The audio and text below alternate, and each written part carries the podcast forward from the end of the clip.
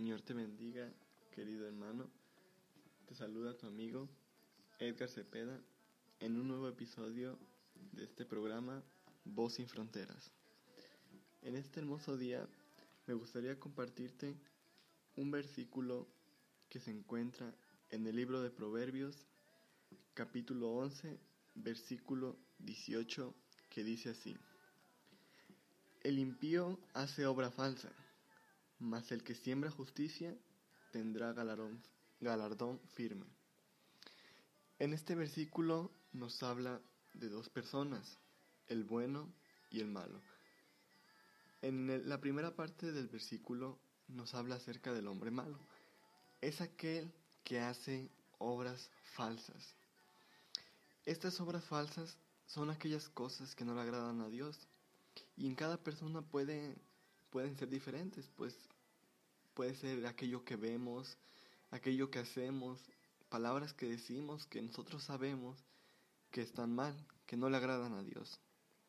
Y no, en la otra parte del versículo habla de la persona justa, de la persona buena. Dice, el que siembra justicia tendrá galardón firme. La, sembrar justicia es agradar a Dios con las acciones que yo haga, con aquellas cosas que yo sé que, está, que están bien, aquellas cosas que yo pongo de mi parte para poder agradar a Dios y que sé que Dios tiene un regalo para nosotros. Mm, eso es el galardón firme. Aquí nos habla que el que siembra justicia tendrá un galardón firme. El galardón firme es aquel regalo eterno que Dios nos promete a los justos. Aquellas personas que en realidad hacen cosas, que hacen acciones, que cada día se esfuerzan por agradar a Dios. Es una promesa fiel que Dios tiene para cada uno de nosotros. Ese regalo es la salvación. Y eso es un regalo incorruptible, algo que no se puede comparar con nada.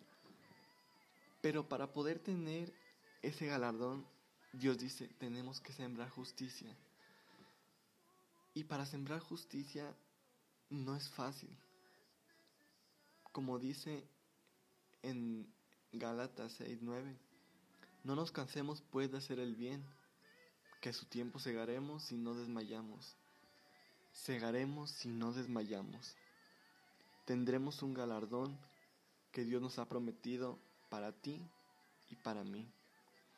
Espero que puedas recibir a Dios en tu corazón y que puedas tener ahora mismo, desde el día de hoy, un regalo eterno, algo incorruptible, algo que no nadie te puede quitar, sino que Dios te lo ha dado y será para siempre. Espero que te haya gustado este episodio y nos vemos la próxima vez. Hasta luego.